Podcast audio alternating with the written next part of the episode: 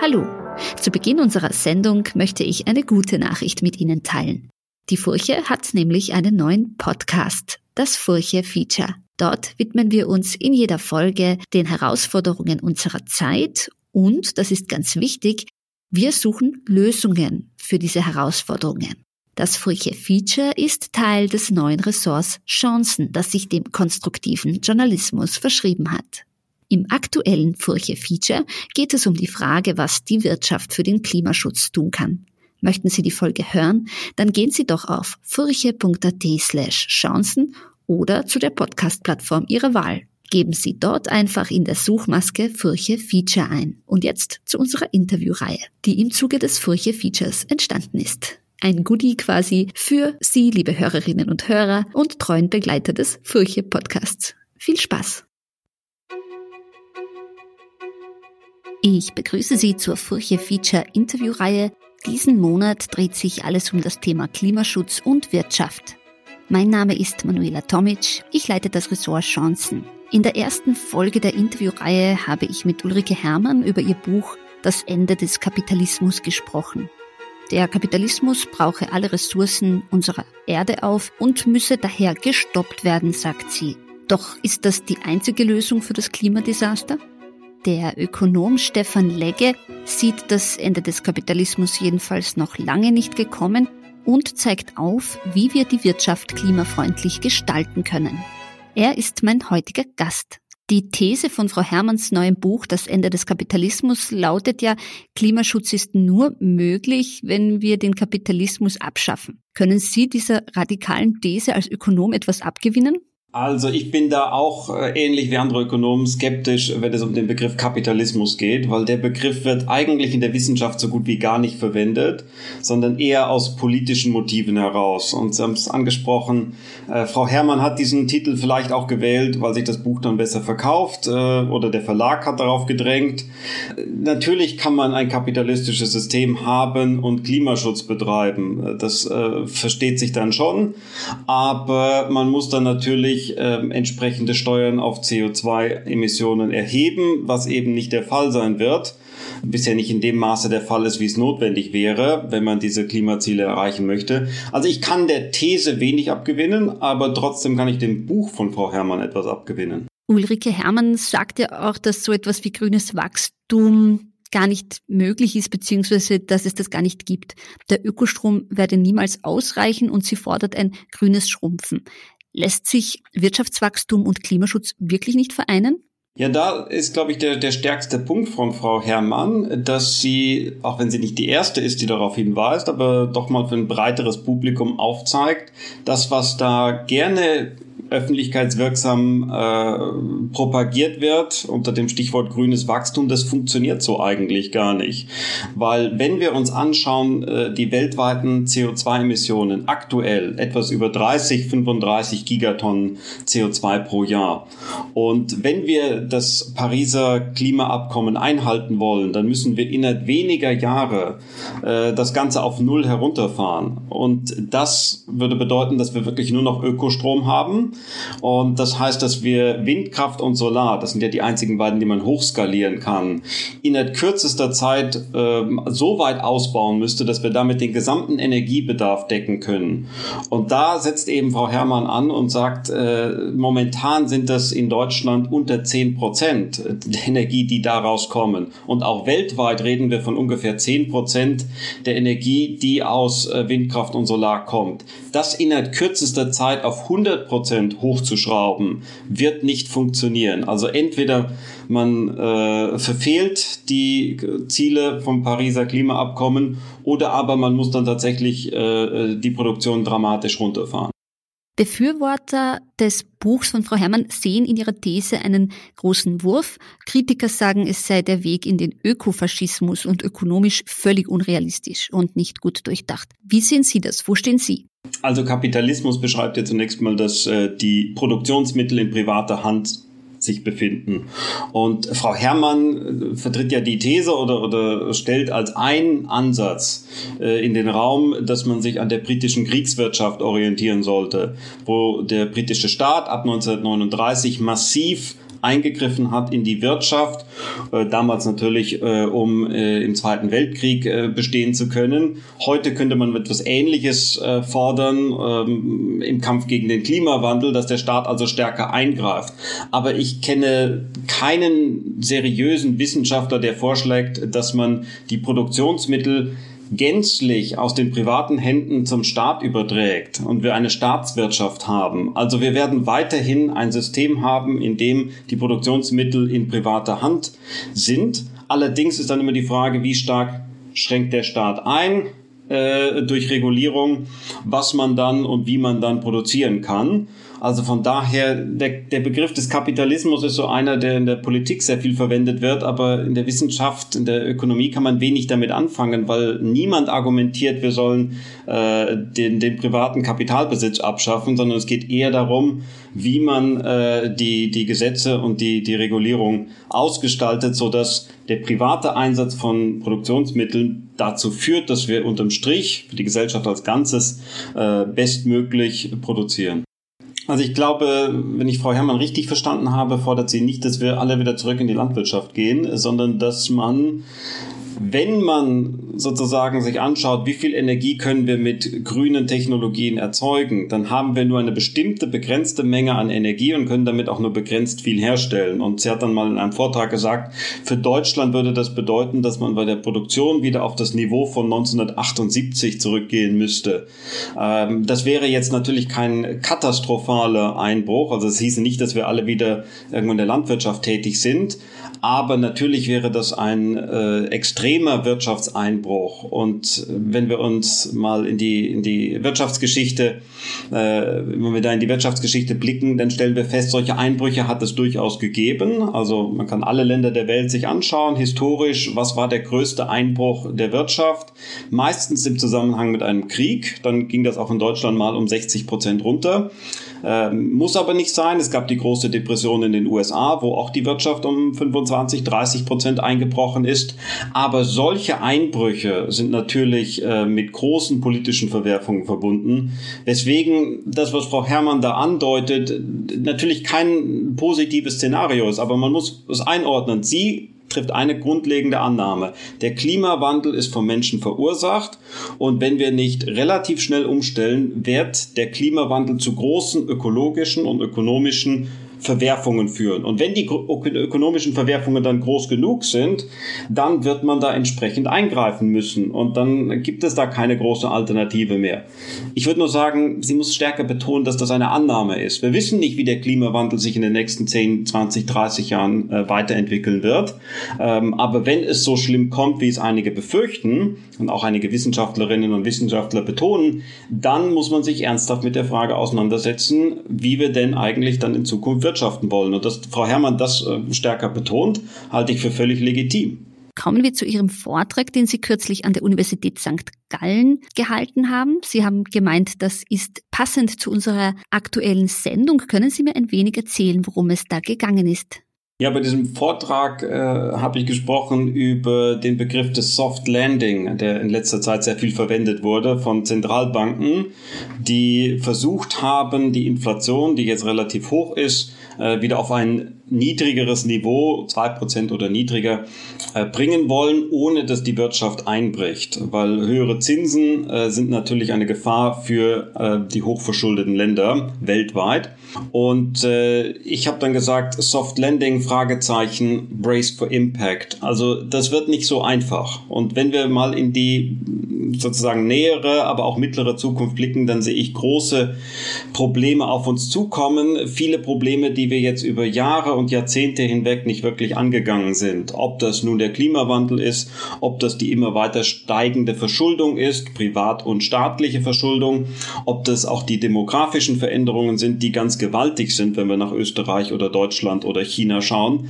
Also äh, diese vielen Probleme sind wir nicht angegangen und jetzt kommt das alles relativ in, stark und in kurzer Reihenfolge äh, auf uns zu. Und wir müssen einen Weg finden, mit diesen großen Herausforderungen zurechtzukommen. Denn die Alternative, das weiter aufzuschieben, existiert irgendwann nicht mehr. Deswegen habe ich diesen Vortrag gehalten, wo ich gesagt habe, die Probleme sind riesig, wir können sie nicht länger aufschieben, sondern wir müssen sie Stück für Stück angehen. Bei dem großen Thema der Verschuldung ist es einfach so, dass historisch äh, Staaten oder auch private äh, Schuldner irgendwann gesagt haben, dass sie nicht zurückzahlen können, dass sie bankrott gehen. Also Staatsbankrotte hat es historisch immer gegeben. Äh, bei den größeren und reicheren Ländern war es in der Regel so, dass sie ihre Schulden einfach weginflationiert haben. Das heißt, das ist eher der gangbarere Weg dass wir von diesem großen Schuldenberg, den wir heute haben, dadurch wegkommen, dass wir einfach ein Jahrzehnt der hohen Inflation haben. Und das hat es ja gegeben. Also wer sich mal die Zeit von 1972 bis 1982 anschaut, der stellt fest, in dieser Zeit haben die westlichen Länder äh, ihre Währungen um 40 bis äh, 75 Prozent abgewertet. Äh, also der Kaufkraftverlust betrug 40 bis 75 Prozent. Das heißt, wenn wir uns mal mit dem Thema der Schulden auseinandersetzen, ist es wahrscheinlich so, dass wir die weginflationieren werden. Und äh, das Geld dafür ist ja schon gedruckt. Ähm, bei den anderen Themen wird es viel schwieriger. Äh, die demografischen Veränderungen, da muss man sich wirklich schnellstens überlegen, in den Ländern, die akut betroffen sind, wie Deutschland, Österreich, China, wie man ähm, auch ältere Arbeitnehmerinnen und Arbeitnehmer möglichst produktiv im, im, im, im, in der Wirtschaft halten kann, wie man auch äh, den gesellschaftlichen äh, Dialog zwischen den Generationen besser organisiert. Und äh, was das große Thema Klimawandel angeht, äh, ich habe schon angetönt, wir werden wohl äh, diese Klimaziele von Paris nicht erreichen. Das ist kaum denkbar, dass das möglich sein wird. Umso wichtiger, dass wir richtig viel Geld investieren und, und richtig viel äh, Know-how in die Entwicklung äh, grüner Technologien, weil ohne die wird das das nicht funktionieren. Und wenn der Klimawandel so schädlich ist, wie er prognostiziert wird, dann ähm, ja, können wir das Thema vielleicht noch ein paar Jahre aufschieben, aber es kommt dann mit voller Härte in fünf oder zehn Jahren auf uns zu. Also es ist besser, man geht die Probleme jetzt konzentriert an, statt sie noch weiter aufzuschieben. Banken spielen ja eine große Rolle, wenn es um den Klimaschutz geht. Der WWF hat in einer neuen Studie den österreichischen Banken im Natur- und Klimaschutz Aufholbedarf attestiert. Wie können Banken ihr klimafreundliches Kerngeschäft vorantreiben? Was können sie tun?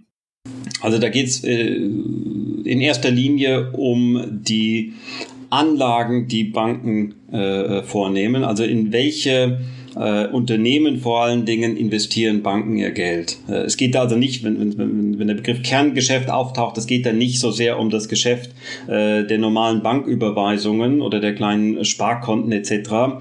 oder auch der, der äh, Hypothekarvergabe, sondern es geht im Wesentlichen um die Frage, wo investieren Banken das Geld, was ihnen anvertraut wurde.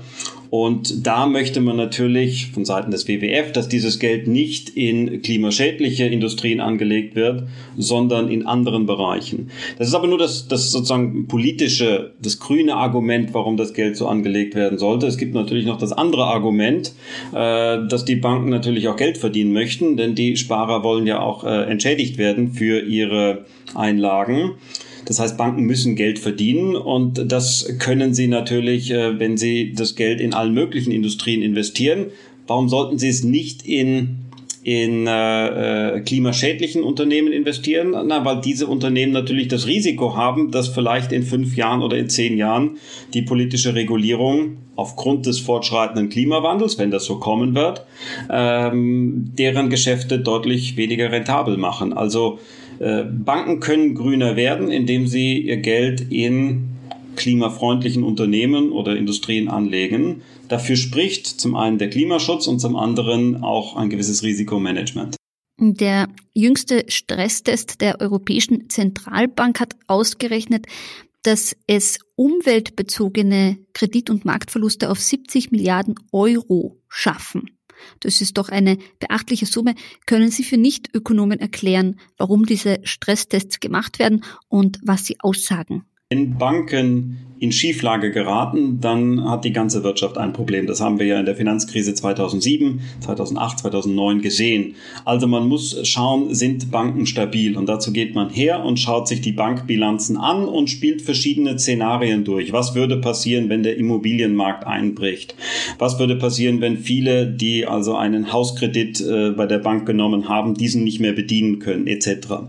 Und da ist jetzt auch eben der Stresstest mit Blick auf den Klimawandel relevant. Man schaut mal, was würde denn passieren, wenn ähm, zum Beispiel verschiedene Unternehmen, die in der Förderung von ähm, Kohle äh, oder Öl tätig sind, wenn die auf einmal an Wert deutlich verlieren, weil wir aufgrund des Klimawandels äh, neue Regulierungen bekommen. Also kleines Beispiel, wenn man sein Geld investiert in einen Ölkonzern, der mag heute mehrere Milliarden wert sein, aber wenn äh, die EU und die USA und vielleicht auch andere Länder neue Klimaschutz Maßnahmen beschließen, dann ist dieser Ölkonzert relativ schnell viel weniger wert, weil das Öl ja gar nicht mehr in dem Maße verkauft werden kann. Und da muss man schauen, wie stark sind Banken investiert in solchen Unternehmen, die dann potenziell starke Wertverluste haben. Und wenn die starke Wertverluste haben, haben die Banken potenziell ein Problem in ihrer Bilanz. Und äh, damit das nicht passiert, versucht man schon im Vorfeld zu schauen, was würde denn passieren und dafür sind diese Stresstests eben gedacht. Die Europäische Zentralbank will ja beim Ankauf von Unternehmensanleihen künftig noch stärker auf Klimaschutzkriterien achten. Dazu berücksichtigt sie seit Oktober bei allen Käufen von Anleihen den sogenannten Klimascore. Dieser neue Score ist eine Punktezahl mit Blick auf den Ausstoß von Treibhausgasen und auf die Klimaziele der Firmen. Finden Sie das gut? Also ich sehe es kritisch, wenn man die EZB dazu ähm, verwenden möchte. Die EZB hat ein klares Mandat und das Mandat ist die Bereitstellung einer äh, wertstabilen Währung. Und wenn sie nur das leisten würde, dann würde sie schon unglaublich viel für Europa leisten.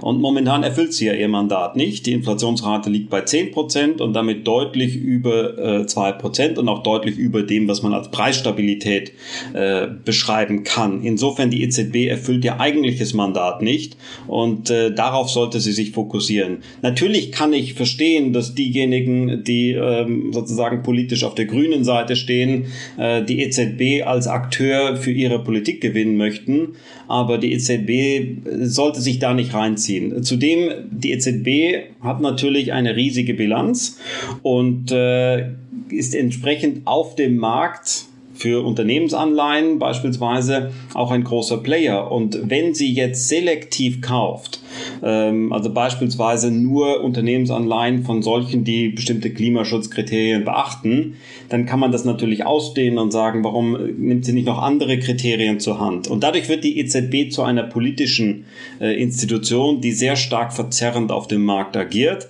Und da würde ich sagen, das deckt sich dann irgendwann nicht mehr mit ihrem eigentlichen Mandat. Und das eigentliche Mandat ist schon verdammt wichtig. Und äh, es ging uns allen besser in Europa, wenn sie sich auf die Preisstabilität fokussiert und nicht äh, noch versucht, drei, vier andere zusätzliche Mandate aufzunehmen, die nebenbei bemerkt auch gar nicht in ihrem Mandat drinstehen. Also die EZB darf ja nicht einfach machen, was sie möchte, sondern sie hat ein klares Mandat und das erfüllt sie momentan nicht. Also als die Europäische Zentralbank gegründet wurde, hat man natürlich in äh, den damaligen europäischen Ländern, die ursprünglich dabei getreten sind, äh, klar festlegen wollen, was die EZB äh, tun darf und was sie nicht tun darf. Und da ist festgehalten, dass die EZB nur ein einziges Mandat hat und das ist die Preisstabilität. Und nur wenn sie dieses erfüllt, kann sie äh, die wirtschaftliche Entwicklung in Europa bzw. in der Eurozone unterstützen. Ähm, da hat man schon sehr starken Wert drauf gelegt, weil man historisch in allen möglichen Ländern in Europa äh, Erfahrungen gemacht hat, was passiert, wenn eine Währung nicht mehr preisstabil ist. Und das ist ziemlich äh, eine ziemlich negative Erfahrung gewesen. Entsprechend haben insbesondere natürlich die Deutschen darauf gepocht, wenn sie schon ihre stabile D-Mark aufgeben, dass äh, es einen stabilen Euro gibt. Aber auch die Südländer wollten ihre Währungen, die nicht so preisstabil waren, gegen einen stabilen Euro eintauschen. Ähm, warum sich jetzt die EZB auch um alle möglichen anderen Themen kümmern möchte, obwohl das gar nicht ihr Mandat ist. Das liegt vielleicht in der Natur der Sache, dass Institutionen gerne noch mehr machen möchten. Das liegt in der Natur derjenigen, die da die Entscheide treffen. Die Bank wird ja aktuell auch nicht geführt von einer Zentralbankerin, die äh, durch und durch Ökonomin wäre, sondern sie ist eine Politikerin. Christine Lagarde ist, ist Politikerin, sie ist keine Ökonomin, sie ist auch keine Geldpolitikerin.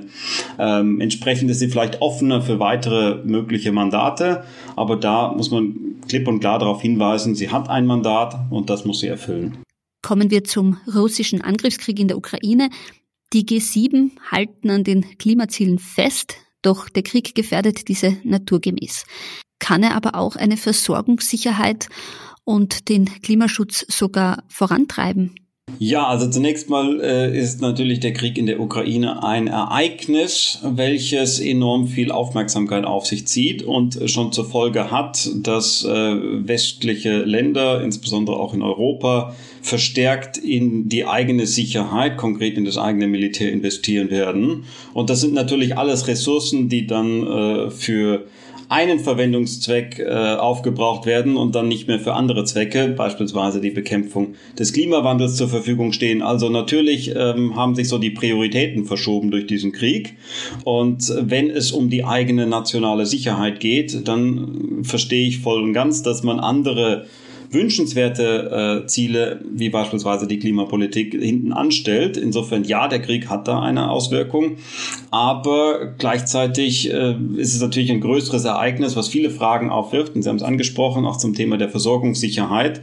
Ich glaube, das hat man in der Vergangenheit auch ein bisschen zu optimistisch gesehen, dass wir eine globalisierte Welt haben, äh, die hocheffizient ist. Äh, natürlich ist es effizient, wenn alle Länder sich so ein bisschen auf das spezialisieren, was sie gut können können, wo sie komparative Vorteile haben. Aber das setzt voraus, dass wir sozusagen verlässliche Partner weltweit haben. Und in Russland haben sich einige getäuscht, äh, dass Russland ein verlässlicher Partner ist. Wobei man sagen muss, äh, die Lieferungen aus Russland wurden ja nicht eingestellt, weil Russland den Hahn zugedreht hat, sondern weil der Westen das ganze äh, Land mit Sanktionen überzogen hat. Also die Versorgungskrise in Europa ist sozusagen selbst verursacht, aber Teil der Strategie, um Putin im Krieg äh, gegen die Ukraine zu schwächen. Also äh, der Krieg wirft viele Fragen auf. Der Klimaschutz, glaube ich, fällt ein bisschen jetzt in, ins Hintertreffen. Seit diesem Herbst wissen wir, dass Gas nicht unendlich verfügbar ist, dass wir sparen müssen. Und meine Frage an Sie, was kann denn jeder Einzelne tun, um mit seinem persönlichen Handeln zum Klima beizutragen? Es gibt ja viele Menschen, die gerne etwas tun würden, aber häufig gar nicht wissen, wo sie anfangen sollen. Gehen wir einmal drei große Punkte der Reihe nach durch. Hilft es dem Klima, wenn ich Strom und Sprit spare? Kann ich diesen Winter noch einen Skiurlaub auf künstlich beschneiten Pisten machen? Und soll ich bei Produkten auf die Regionalität achten? Also um durch das eigene Handeln den Klimawandel zu beeinflussen, da bin ich als Ökonom sehr skeptisch, weil in dem Moment, wo ich meinen Konsum runterschraube, ähm, fehlt etwas Nachfrage, wenn auch nur im kleinen Ausmaß, aber es fehlt dann an Nachfrage, äh, was tendenziell den Preis reduzieren wird äh, von Öl, Gas etc., was dann an anderer Stelle wieder zu mehr Konsum führt. Also der deutsche Ökonom Hans-Werner Sinn hat das schön beschrieben als das grüne Paradoxon. Äh, wenn einige Länder ihren Konsum an Öl etc. reduzieren, führt das nicht zwangsläufig dazu, dass weltweit weniger Öl verbraucht wird. Jetzt muss man sich das so vorstellen, ähm, wenn das Öl aus Saudi-Arabien kommt, äh, Saudi-Arabien hat jedes Jahr gewisse Einnahmen, die sie erzielen möchten. Und wenn die Europäer weniger Öl kaufen, dann wird man in Saudi-Arabien nicht sagen, auch schade, dann haben wir halt weniger Einnahmen, dann können wir uns weniger goldene Porsches oder, oder Lamborghinis leisten, sondern dann versucht man natürlich das Öl woanders zu verkaufen und weil andere Länder nicht so viel zahlen können, verkauft man vielleicht sogar mehr Öl. Also das, was man individuell tun kann, hat leider so gut wie keinen Effekt äh, auf das Klima. Es hat natürlich trotzdem seine Berechtigung. Also wir sollten äh, trotzdem Energie, die ja nun mal knapp ist, äh, äh, sorgsam verwenden und nicht verschwenden. Also das, was jeder Einzelne tun kann, was auch im eigenen Interesse ist, man muss ja für Energie bezahlen, man muss für Benzin bezahlen, äh, das sollte man schon tun, möglichst effizient mit, mit Ressourcen umgehen und auch nicht unnötig irgendwelche Dinge kaufen oder unnötig äh, äh, herumreisen. Also Ressourcen verschwenden ist so oder so schädlich, ob es nun was fürs Klima bringt oder nicht. Globalisierte Produktionsprozesse liefern ja günstige Produkte in reiche Länder, oft auf Kosten von Menschenrechten und Umweltstandards in den Produktionsländern. Aber es gibt ja Bewegung. Mit der aktuellen Medikamentenknappheit und vielen weiteren Versorgungskrisen sendet die EU vermehrt Signale in Richtung einer ja, Do-it-yourself-Wirtschaft. Also jene Industriezweige, die wir ins Ausland verlagert haben in den vergangenen Jahrzehnten, sollen nun irgendwie wieder zurückkehren. Und Emmanuel Macron will ja Frankreich sogar zu einer E-Auto-Nation machen, wie er vor kurzem verkündet hat. Wäre das nicht die einfachste Lösung, alle Produktionsketten zurück in die EU zu holen, so für mehr Arbeitsplätze zu sorgen und unsere Produkte selber herzustellen? Oder gibt es da ein Aber? Ja, das Ganze äh, verwundert nicht, dass diese Stimmen laut geworden sind, weil man natürlich äh, gemerkt hat, während der Corona-Krise, aber jetzt auch äh, durch den Ukraine-Krieg, dass man von anderen Ländern abhängig ist. Es gibt verschiedene Produkte, Sie haben die Medikamente angesprochen, ähm, da ist man schlicht und einfach von anderen Ländern abhängig. Und das ist auch sozusagen notwendig, wenn wir eine hohe Effizienz in der Weltwirtschaft erreichen wollen. Das kann man mal aufs aufs eigene Leben runterbrechen, ähm, wir alle sind auch hochspezialisiert. Also jeder einzelne von uns ist hochspezialisiert. Also ich glaube nicht, dass sie morgens aufstehen und ihr eigenes Shampoo kreieren oder dass sie ihre eigene äh, Kleidung nähen oder dass sie Möbel zusammenzimmern äh, etc. Also all das, was sie so konsumieren als Individuen, äh, das allerwenigste davon äh, produzieren sie selbst. Und wenn sie jetzt anfangen würden und würden versuchen, all das selber herzustellen, dann merken sie, wie arm sie auf einmal werden. Also wenn sie jetzt wirklich den Handel mit anderen komplett einschränken möchten und wieder Selbstversorger sein wollen, dann leben sie relativ schnell in einer Höhle und äh, können froh sein, wenn sie überleben, wenn sie überhaupt genug Nahrung haben. Ähm, also wir können nicht zu diesem Extrem zurückgehen, dass wir uns selbst versorgen, dass also Österreich nur noch österreichische Produkte kauft oder äh, Deutschland nur noch deutsche Produkte. Äh, jetzt kann man natürlich sagen, dann machen wir das so regional, also so, so, so eine Regionalisierung, weg von der Globalisierung hin zu einer Regionalisierung. Wir kaufen wieder mehr Produkte aus Europa. Wir bringen die Produktion von äh, verschiedenen Technologieprodukten, aber auch Medikamenten wieder nach Europa. Aber auch das scheitert äh, an den horrenden Kosten. Also um eine Computerchip-Produktion auf dem aktuellen Weltniveau zu haben, sind also gigantische Investitionen tätig. Das gleiche für Medikamente und andere Produkte. Also ich glaube, es ist sinnvoller zu schauen, dass wir die Globalisierung, die ja nicht vorbei ist, also die neuesten Daten zeigen, die Globalisierung geht fröhlich weiter, ähm, dass wir die in geordnete Bahnen bringen, dass wir also weiterhin mit möglichst vielen Ländern äh, gut handeln können. Denn ein Zurück äh, der Produktion nach Europa wird extrem teuer und wird uns viel, viel ärmer machen. Gut handeln heißt, dass man beispielsweise ähm, anerkennt, dass unter bestimmten äh, Voraussetzungen Handelsbeschränkungen ähm, legal sind und auch angewendet werden dürfen. Aber klar ist, wann darf man das und wann hört man auch wieder damit auf. Das große Problem, was wir während der Corona-Krise gesehen haben, ist, dass Länder ohne Beachtung der eigentlichen Regeln und teilweise gab es auch keine klaren Regeln, Exporte beschränkt haben. Das heißt, plötzlich haben Länder gesagt, Medizinalprodukte oder Beatmungsgeräte oder Impfstoffe dürfen gar nicht exportiert werden. Und wenn das natürlich so ad hoc ohne ein Regelwerk passiert, dann schafft es enorm viel Unsicherheit, weil ich dann nie weiß, äh, werde ich denn noch beliefert im nächsten Jahr oder in zwei Jahren oder in fünf Jahren. Und deswegen glaube ich, muss klar sein, unter welchen Bedingungen darf ein Land äh, äh, den Handel mit anderen Ländern einschränken, weil die nationale Sicherheit zum Beispiel gefährdet ist. Aber dieses Instrument darf eben nicht missbraucht werden für andere äh, Zwecke. Also wir brauchen ein Regelwerk unter den Ländern, am besten innerhalb der Welthandelsorganisation, wo alle, praktisch alle Länder dabei sind, die klar vorgeben, wann der Handel beschränkt werden darf und wann nicht. Und das sorgt dafür, dass alle Länder dann auch äh, eine gewisse Verlässlichkeit und Planbarkeit haben, äh, was ihre Importe angeht, von denen sie ja abhängig sind. Die größten Klimasünder sind reiche Nationen und wohlhabende Menschen. Dazu gibt es sehr viele Studien, wie jüngst eine des Instituts Oxfam. Müssen die nicht mehr in die Pflicht genommen werden?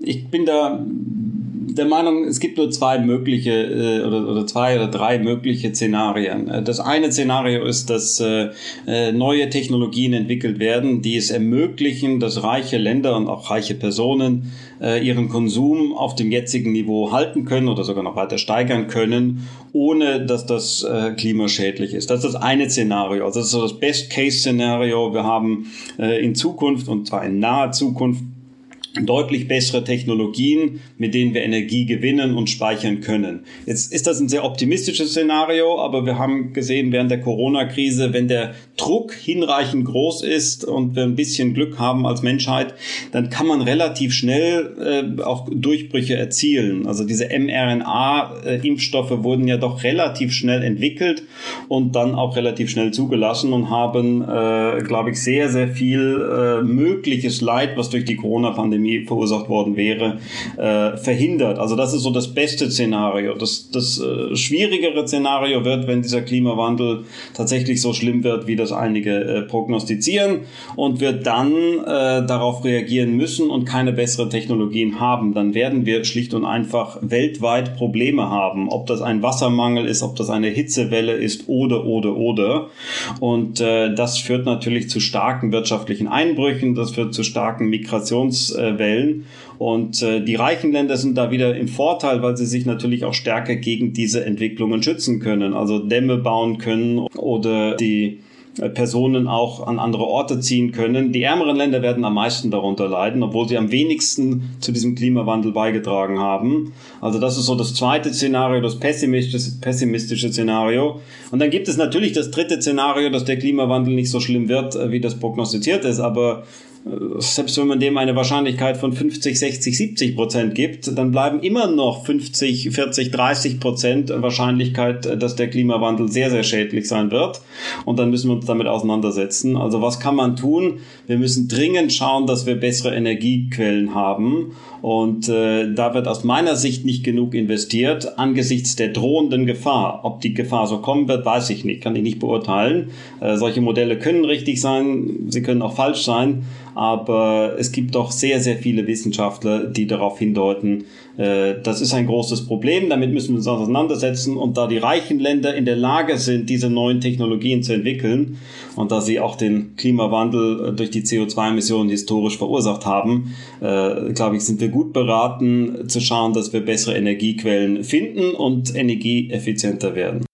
Welche drängendsten Schritte sehen Sie als Ökonom, die jetzt als allererstes gesetzt werden müssen von Seiten der Wirtschaft, um das Klima zu retten? Ja, ich glaube, neue Technologien ähm, haben historisch immer dafür gesorgt, dass Menschen einen höheren Lebensstandard äh, genießen können. Ähm, auch eine deutlich höhere Lebenserwartung, äh, mehr Gleichheit, äh, mehr äh, äh, Zugang, besseren Zugang zu Bildung etc. Also das, was wir alles als gemeinhin als positiv sehen, ist letztlich das Resultat von besseren Technologien, von Innovationen, die wir über Generationen hinweg entwickelt haben. Und äh, solche Technologien werden nicht einfach entwickelt. Äh, also da, dafür braucht es Forschungs- und Entwicklung. Und das ist sehr teuer und es ist ungewiss, ob äh, die Investitionen dann auch wirklich zu neuen, besseren Produkten führen. Also ist die Frage, in welche äh, Projekte investieren Unternehmen ihr Geld? Und äh, da schauen sie natürlich, wo kann ich am meisten äh, Geld verdienen? Also wo äh, ist, der, ist der Return, ist also die Rendite am höchsten? Und ich glaube, wenn äh, sich diverse Entwicklungen, die wir jetzt angesprochen haben, von der, äh, vom Klimawandel bis hin zu der demografischen Verschiebung etc., wenn die sich wirklich als drängend erweisen, wird der Druck auf Innovationen sehr groß sein und derjenige, der dann die besten Batterien hat, die äh, besten Möglichkeiten zur Energieerzeugung ohne CO2-Emissionen etc., die werden sich durchsetzen. Und ich glaube, äh, die Technologie wird ein weiteres Mal äh, sozusagen die Menschheit äh, retten, aber wir, wir tun gut daran, heute damit anzufangen, da rein zu investieren und nicht erst, wenn das Problem sich nicht mehr leugnen lässt, wenn es akut ist, weil neue Technologien brauchen noch Zeit, bis dass sie zum einen entwickelt und zum anderen dann auch in Masse hergestellt und eingesetzt werden können. Herr Legge, vielen Dank für das Gespräch. Ja, sehr gerne. Das war Teil 2 unserer Furche-Feature-Interviewreihe. In der nächsten Sendung spreche ich mit der Soziologin Judith Kohlenberger über klimasoziale Politik. Falls Sie erst jetzt zu uns gekommen sind und die ersten zwei Folgen unseres Furche-Features noch nicht gehört haben, dann können Sie das auf www.furche.at slash Chancen oder der Podcast-Plattform Ihrer Wahl nachholen. Geben Sie dazu einfach Furche-Feature in die Suchmaske ein. Mein Name ist Manuela Tomic, ich leite das Ressort Chancen und bedanke mich fürs Zuhören. Möchten Sie die Furche abonnieren? Dann besuchen Sie uns auf www.furche.at slash abo. Weitere Podcast-Folgen finden Sie unter www.furche.at slash podcast. Bis zum nächsten Mal.